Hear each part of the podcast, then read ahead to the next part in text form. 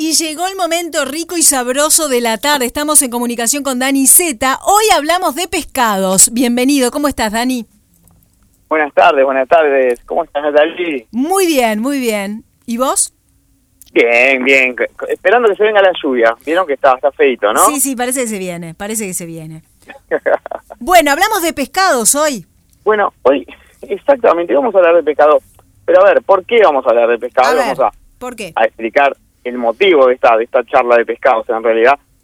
Es la siguiente. En octubre, noviembre, diciembre y enero, en realidad son los meses de más consumo de pescado en, en Uruguay. Pero Sí. eso tiene una explicación y viene un poco de la mano con lo que hemos venido charlando en la columna anterior. De Ujú. los consumos, ¿se acuerdan? De, la- de lo que era el tema de la digestión, etcétera, etcétera. Y cambiar, eh, cambiar a una comida, si se quiere, más liviana y no tan pesada ni tan calórica como comemos en invierno. De eso hablábamos. Exactamente, eso hablamos en la columna pasada. Y en esa que viene enganchado más o menos de lo que de lo que era ese tema, eh, ubicamos el pescado como una de, de las carnes, obviamente de las carnes más livianas. Ojo, no quiere decir que el pescado no, sea, no tenga grasa, ¿no? Tiene grasas buenas, un montón, pero hay pescados que tienen un poco de carga de grasa un poco más alta. Siempre eh, entender eh, la de los pescados, la clasificación de pescado en realidad los define por magros, semimagros y grasos, ¿no? Encontramos, lo estamos encontrar siempre en la pescadería, o por lo menos este siempre están disponibles, que por ejemplo la merluza, el lenguado, que son pescados, esos sí son pescados magros, porque tienen menos del 2% de grasa. Y después tenemos, como hemos visto en otras oportunidades, el salmón, el atún, que ya son pescados grasos. ¿Por qué? Porque es más de un 6% de su peso es grasa. ¿Bien? Bien, bien. Pero bueno, a ver, ¿por qué pasa esto? Eh, como veíamos en, en la columna pasada, necesitamos comer más liviano, necesitamos comer un poco más light, entre comillas, y siempre se le atribuye al pescado, porque también podemos hacer un ejercicio de pensar, cuando uno come, por ejemplo, no sé, un corte de carne roja, pensemos en qué guarnición utilizamos, y por lo general la guarnición de esa carne siempre es algo pesado. Sí, Ahora, sí. si lo hacemos con un pescado, pensaba vos, Natalie, que cocinas mucho, pensá, ¿con qué acompañas por lo general un pescado? Con guarniciones más livianas. Es verdad, una ensaladita, por ejemplo. Exactamente, exactamente. ¿Por qué? Porque asociamos que el pescado es más light, más liviano, y lo vamos a acompañar con algo más liviano. Pero bueno, en esta época, en este cambio de, de- empezamos a hacer el cambio de alimentación, a pesar de que no nos damos cuenta, pero nuestra alimentación, como vimos en la anterior columna, va cambiando con las temperaturas que nos rodean, ese cambio que vamos haciendo nos va llevando también a dejar un poco las carnes rojas y pasarnos a lo que es la carne blanca, la carne de pescado. Bien. El pescado, una de las carnes, como hemos dicho siempre en algunas otras oportunidades, las carnes más sensibles, ¿no? Solamente con el calor cor- corporal, o sea, en 36, 37 grados nuestros, ya se empieza a cocinar. Así que imagínense lo sensible que es esa carne. Claro. En esta época la vamos a comer. Es una carne que es fácil de digerir, Sí. importantísimo. Sí. Siempre, siempre es muy versátil el pescado. Se puede usar para un montón de elaboraciones, muy- depende del tipo de pescado que compremos, pero se puede usar para un montón de elaboraciones y no solamente la- a la milanesa o a la plancha.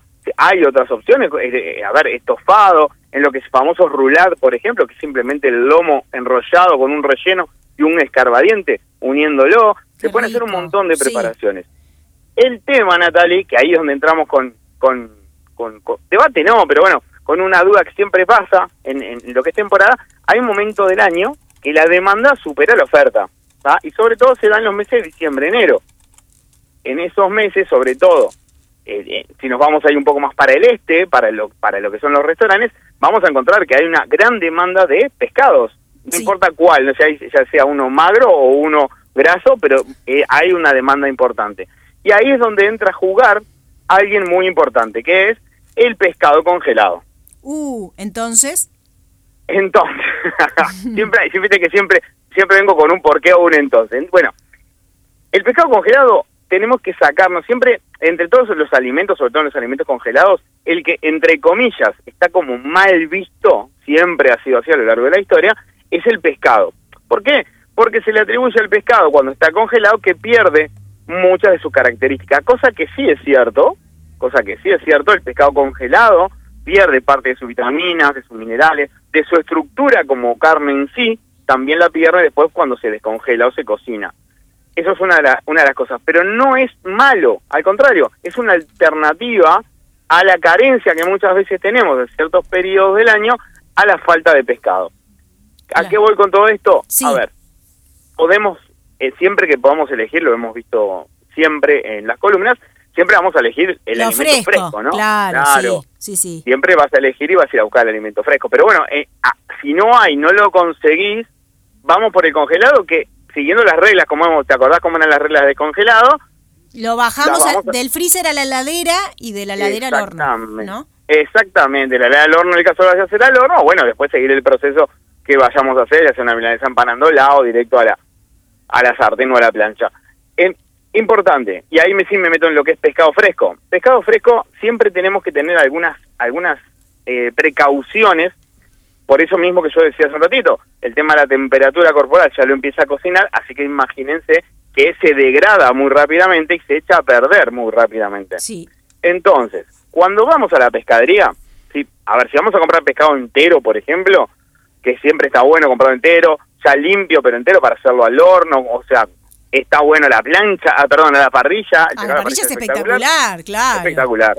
A ver, una de las, preparaciones que queda muy, pero muy buena.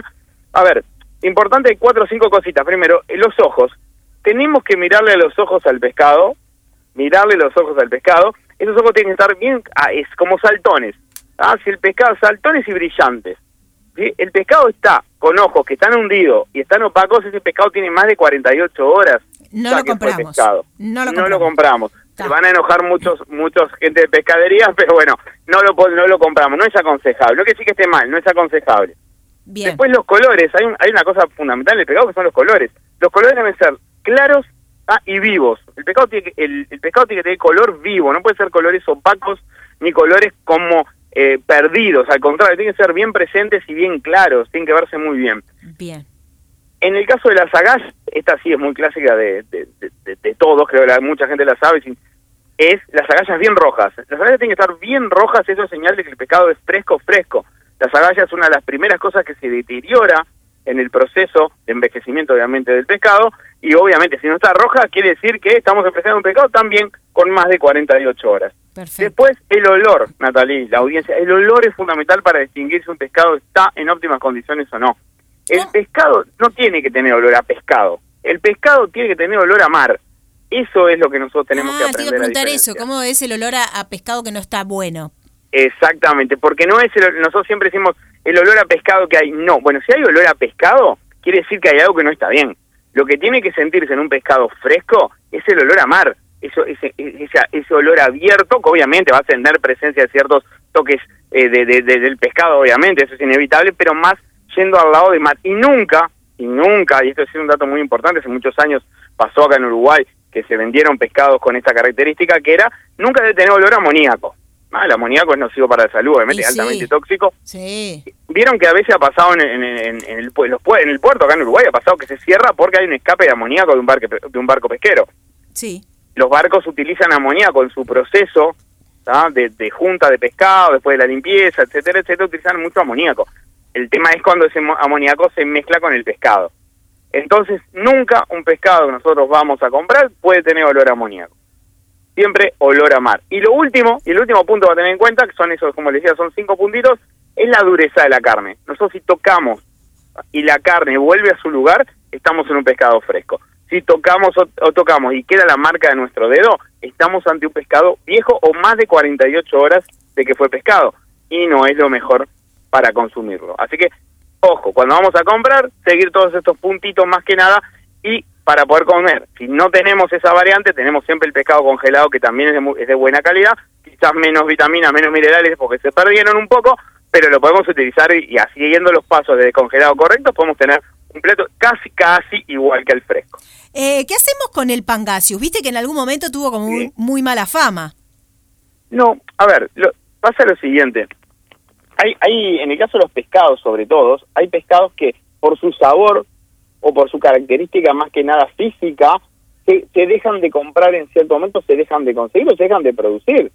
La acuicultura, en realidad, que acá en Uruguay tenemos también, la producción de pescados, eh, bueno, también están, están en debate por una cuestión de que es una cría, en realidad, este, a gran escala. Bueno, eso lo dejaremos para, otro, para, para otra columna. Pero bueno, el pangazo es un pescado riquísimo es un pescado que bien cocinado, hay un tema con el pescado, el pescado siempre se debe comer bien, bien, bien cocinado. Me vas a decir, y el sushi, Dani, pero bueno, el sushi es un, es un punto aparte. Sí, no, y además tiene un proceso, ¿no? También. Exactamente. El pescado se debe de comer siempre bien, bien cocinado, ¿por qué? Porque necesitamos que todo lo que son, recuérdense lo que decíamos, de las bacterias, etcétera, que proliferan tan rápido, la temperatura corporal nuestra, que ya con eso alcanza para deteriorar su estructura. En el caso del pangasius, si eso pasa, es un pescado que tiene un aroma y un sabor muy fuerte, muy fuerte. Entonces tenemos que cocinarlo bien, bien, bien, bien. Igual pasa exactamente lo mismo, que capaz no lo consumimos tanto porque hay una cuestión de costos también con el atún rojo. El atún rojo, si no se cocina de la forma correcta, si se pasa mucho en la cocción, en la cocción, es un poquito opuesto a lo que es el resto de los pescados, desprende ciertos aromas y sabores que no son para nada agradables. Pero, bueno, pero el atún, por ejemplo, uno lo que tiende es a sellarlo, digamos, y en el medio, digamos, que queda crudo, ¿y eso está bien? Bueno, técnicamente no en realidad no debería, eh, el ser humano no debe consumir ningún alimento que no pase por un proceso de cocción. Eso es técnicamente. Nos pasa lo mismo con las carnes rojas, ¿no? Las carnes rojas bien jugosas también están muy mal. Tenemos que superar los 73 grados para estar seguros. Cuando hablo de superar los 73 grados a corazón de producto, decimos nosotros, que es al centro, más de 73 grados en realidad en una carne roja es una suela, para, para ejemplificarlo. Claro. En un, en un pescado lo estamos prácticamente quemando seguramente. Claro. A ver, pero bueno, nada. Técnico, son las dos cosas. Siempre está el tema de la inocuidad alimentaria fundamental, que nos indica que tenemos que superar los 73 grados de cualquier alimento. Y después está el gusto personal, que obviamente, yo en mi caso, por ejemplo, en la carne roja, me gusta el punto que se llama blé. El punto blé, estamos hablando de 45 48 grados. Está roja, roja totalmente, antes de estar jugoso. Claro, sí, sí, sí, sí, sí. casi viva, casi viva casi viva, le, falta hablar nomás, pero bueno, a ver, lo importante en el pescado es, sí, el pescado tiene ciertas características, lo cual necesita que nosotros lo cocinemos, pero bueno, está lo otro, como puede ser el sushi que yo te decía recién, que sí, de verdad, el sushi es pescado crudo, que bueno, siguiendo su correcta manipulación, etcétera, no nos va a traer ningún problema tampoco, el atún que se come eh, en un punto muy, muy jugoso en el centro, el atún rojo sobre todo, sí. Eh, a ver, siempre tenemos esas variantes que están más que permitidas, no quiere decir que no se pueda. Claro. Se entiende. ¿Y qué hacemos con el salmón chileno? Viste que en un momento también hubo como un debate ahí del salmón chileno es peor que el otro salmón. Hay diferentes tipos de salmón. Hay un salmón blanco, ¿es así también? Hay un salmón blanco, es verdad. Hay el salmón, a ver, el salmón lo que tiene, el salmón chileno sobre todo, es un salmón que de sabor está bueno, no está mal para nada, porque no es un, mal pescado, simplemente que los las pencas, en realidad, porque cada parte del salmón, sobre todo, se llama penca, cada lateral se divide en dos pencas cada pescado, el, cada penca, lo que lo que le influye mucho al salmón chileno es la altura. Como todo en la, en, la gastronomía, iba a decir gastronomía, pero como todo en realidad en el consumo, hay cosas que se valoran más que otras, siendo quizás el mismo producto. Bueno, un quizás un salmón importado ¿ah? de, Europa, de, donde sea, comparándolo con un salmón chileno, va a inferir mucho lo que es la altura de ese filet. Ya lo que te estoy diciendo, la altura del filet, o sea, el ancho que tiene, la, perdón, el, dije el ancho, la altura que tiene el filet. Cuanto más alto sea el filet, eso se lo asemeja a que es de mejor calidad. Cosa que en ah. realidad no tiene nada que ver. La calidad del salmón puede estar dada por su alimentación, puede estar dada por dónde fue, dónde fue producido en realidad todo el proceso después de la pesca, eh, ahí influye mucho la calidad. Y a veces la, lo que es la, la penca de salmón, en realidad, no es por el tamaño o su altura, o menos o más, van a, a, tener mejor o mayor o menor o peor calidad. Pero bueno, en el salmón pasa eso. El salmón es muy bueno, a nivel de costo tampoco es muy es inaccesible, y acá en Uruguay a ver, ha entrado desde épocas inmemoriales el salmón chileno. Y tiene una y tiene una ventaja, el salmón chileno tiene una característica que es muy buena también para las cocinas en realidad, que es que cuando se descongela, cuando se descongela mantiene mucho más la forma que otros tipos de salmones. Eso es más que nada por el proceso que utiliza Chile para lo que es el congelado. Pero más allá de eso, si tenemos salmón chileno, es de, buena calidad, lo podemos comprar sin ningún problema. Bien, ¿qué pasa eh, con los niños? ¿Cuál es el pescado más adecuado? Porque más allá de que tratamos de sacar las espinas y bueno, alguna, pero alguna puede quedar, aunque medio como que lo pises, ¿no? Sí, bueno, lo, a ver, lo más importante, la merluza, por ejemplo, nosotros tenemos que comprarla y comprar, ya comprar, cuando tenemos niños chicos, vamos a arrancar, vamos a arrancar otra vez, cuando tenemos niños chicos, me pasa a mí en mi caso, por ejemplo, tenemos niños chicos y voy a comprar, voy a comprar ya el filete de pescado, no voy a comprar pescado entero, voy a comprar el filete de pescado y le voy a pedir sin espinas. Sí. ¿Bien? Sí. Sobre todo, pero hay otra cosa, y ahora que decís para el tema de los niños, hay pescados que a los niños les pueden llegar a caer muy pesados, que son los pescados grasos y semigrasos. Bien, como yo decía, por ejemplo, un salmón. Para, para los niños, lo mejor son los pescados magros, a los que yo hacía referencia recién, que son los pescados que tienen menos de un 2% de grasa. Bien, que son los más indicados para comer niños, por ejemplo, y ahí entran los pescados que yo decía que están prácticamente siempre disponibles en las pescaderías acá en Uruguay. ¿Cómo es?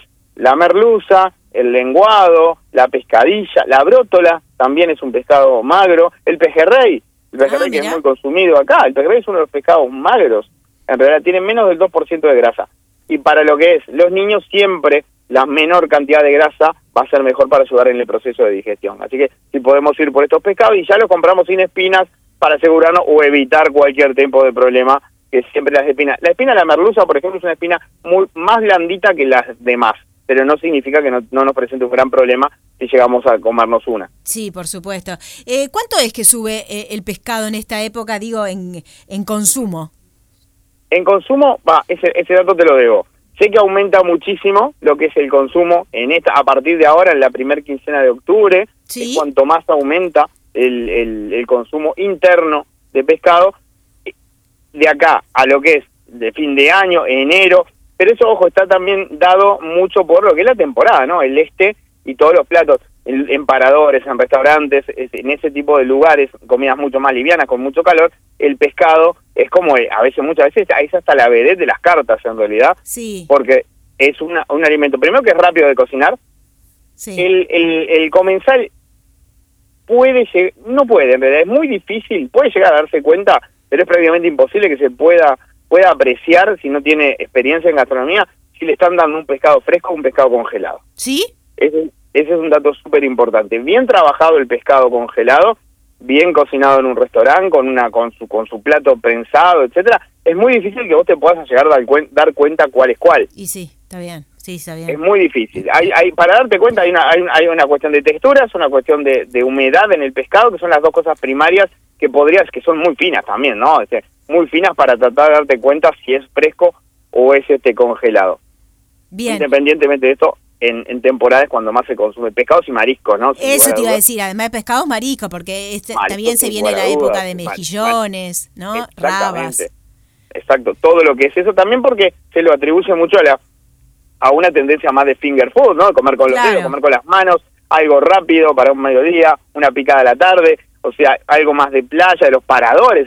En, el, en cualquier parador del este, o a ver, a nivel mundial, no solamente Punta del Este, cualquier parador de playa, Sí. el 80% o más de su carta está destinada a lo que es pescados y mariscos. Sí. Y hay como una col- Es algo cul- lógico. y hay como una cultura de, de, de comer pescado en los últimos años, por lo menos que, que ha crecido. Sí, sí. ¿Por qué? Porque hemos lo, hemos entendido que el pescado, por ejemplo, nos aporta los famosos omega, los, el omega 3, omega 6, omega 9, esenciales para nuestro organismo. Nuestro organismo tiene la capacidad de poder sintetizar y muchas veces producir algunas algunas cosas que necesita. No es el caso de los omega que tenemos que ingerirlos sí o sí.